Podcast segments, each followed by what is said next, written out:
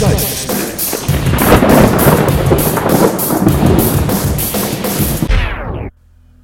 Hallo, grüß Gott, moin moin, wie auch immer und herzlich willkommen zur 108. Ausgabe von Dübels Geistesblitz. Wer kennt das nicht? Es ist Samstagabend, wetten, das ist vorbei. Man sitzt allein zu Hause und denkt sich, boah, ist das langweilig. Also schaut man sich ein wenig in der Wohnung um, was man denn so machen könnte. Fenster putzen? Nee, nicht mehr um die Zeit. Staubsaugen? Da beschweren sich nur wieder die Nachbarn wegen des nächtlichen Lärms. Der Korb mit der Bügelwäsche wird auch immer voller. Es müssten dringend Hemden gebügelt werden. Naja, obwohl irgendwas müsste man ja auch noch den Einzelmännchen überlassen. Also bleibt als einzig sinnvolles Projekt für den Rest des Abends die Entleerung der noch zu einem Drittel gefüllten Kiste Bier und der halbvollen Flasche Baileys, die von der letzten Geburtstagsfeier übrig geblieben sind. Und während du so deine Musikbibliothek auf der Suche nach einem passenden Soundtrack für diesen gelungenen Abend durchstöberst, bleibst du bei einem alten Song hängen. Roxette mit It Must Have Been Love. Der Mix aus irischer Sahne, schottischem Whisky, deutschem Pilz und schwedischer Popmusik trägt dich zurück ins Jahr 1990. Einer Zeit, wo es noch keine Castingshows gab und in der man mit einem Mobiltelefon auch problemlos einen Nagel in die Wand hämmern konnte. Und natürlich auch der Zeit von Gabi Pablonski aus der Parallelklasse B. Lange rote Haare bis zum kleinen knackigen Hintern. Okay, Zahnspange, aber trotzdem das süßeste Lächeln der großen, weiten Welt. Trotz des Nebels im Großhirn, für den wohl das mittlerweile vierte Glas Baileys verantwortlich sein muss, erinnerst du dich aber dennoch noch ganz gut an eine Szene, als jene Gabi Pablonski beim gemeinsamen Anstehen am Schulkiosk dich ganz genau von oben bis unten gemustert hat und dann jenen verheißungsvollen Satz aussprach. Äh, obwohl ein richtiger Satz war es eigentlich auch nicht. Sie sagte, na du, und äh, während du selbst cool und lässig und vor allem spontan, witzig und geistreich zur verbalen Reaktion ansetztest, die da lautete, äh, äh, ja, du auch, war sie auch schon wieder in einem Pulk anderer schnatternder Mädchen verschwunden. Du spülst den pelzigen Geschmack des Sahnelikörs mit einem ehrlichen deutschen Bier herunter. Das Herz beginnt schneller zu schlagen, als du plötzlich die Wahrheit erkennst. Alles ist auf einmal so klar. Gabi Pablonski war scharf auf dich. Nur was fängt man äh, 18 Jahre später mit einer solchen Erkenntnis an? Und genau das fragst du dich jetzt auch. Am besten wäre es natürlich, du rufst sie einfach mal an. Aber es gibt ein Problem. Wir haben mittlerweile das Jahr 2008. Datenschutz wird großgeschrieben und kein Mensch ist heute noch so blöde und lässt seine Telefonnummer in ein öffentliches Telefonbuch eintragen.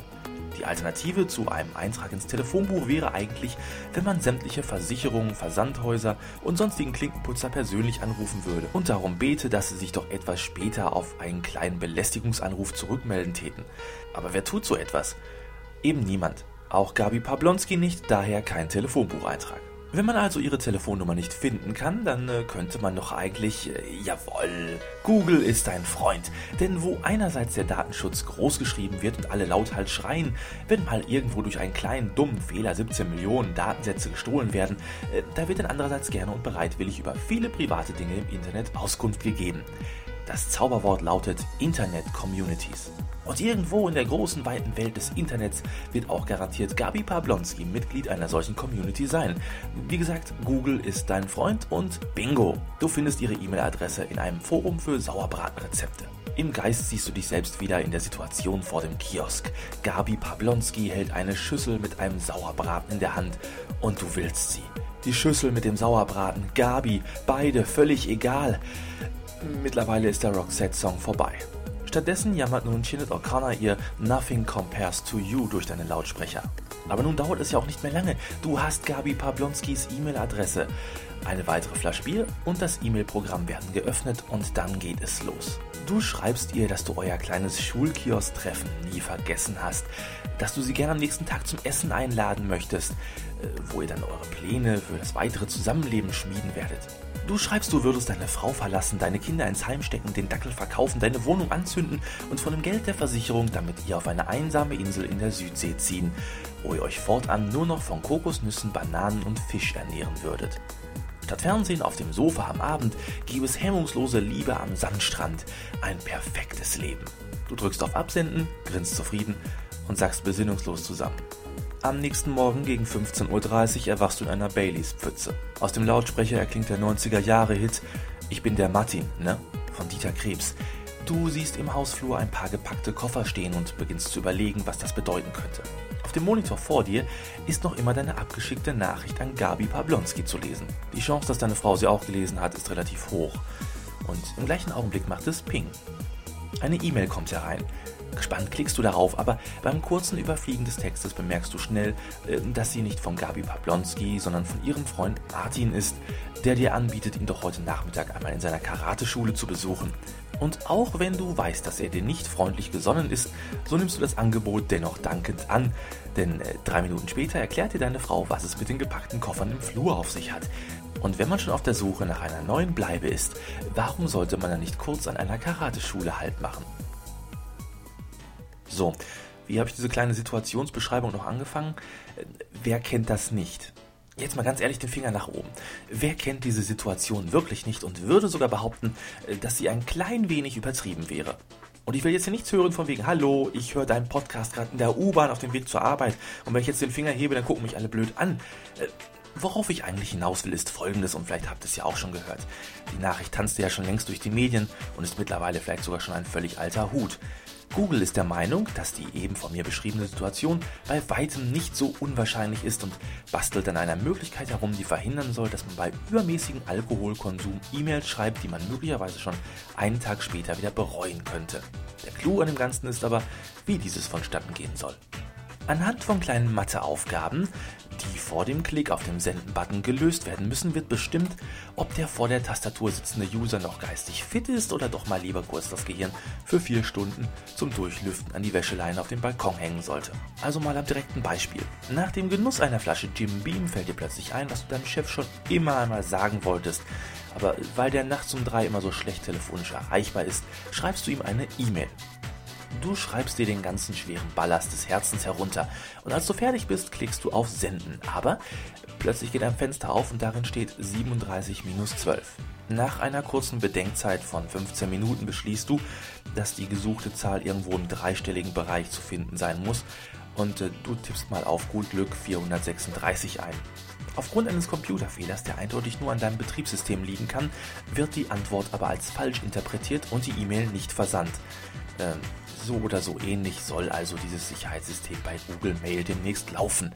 Man kann jetzt davon halten, was man will, ich jedoch wage mal einen Blick in die Zukunft. Äh, angenommen, dieses System setzt sich durch und findet auch seinen Weg in andere Lebensbereiche. So, jetzt nehme ich noch einen Stück von leckeren Rotwein, den mir der Pizzalieferant gerade mitgebracht hat. Ah, der ist gut. Ich weiß gar nicht, wieso die alle sagen, es wäre nur ein billiger Fusel, der die Birne matschig macht. Trotzdem, ich glaube, so langsam werde ich müde. Ich gehe jetzt wohl besser mal ins Bett. Oh, eine E-Mail. Hm. Hier probieren Sie es. Man lebt nur einmal. Viagra. Hm. Zwar ein bisschen komisch geschrieben, aber die Preise scheinen okay zu sein. Aber es soll sich bestellen, meine Ladung. So, und abschicken? Hä? Was wollt ihr? 23 plus 8. 23 plus 8? 23 plus 8, was soll denn das? Hallo? Ich habe nur 10 Finger.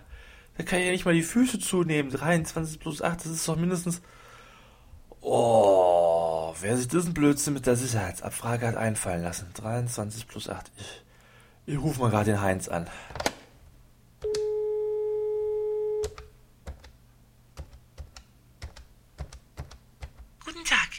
ist der Sicherheitsabfragedienst der Deutschen Telekom.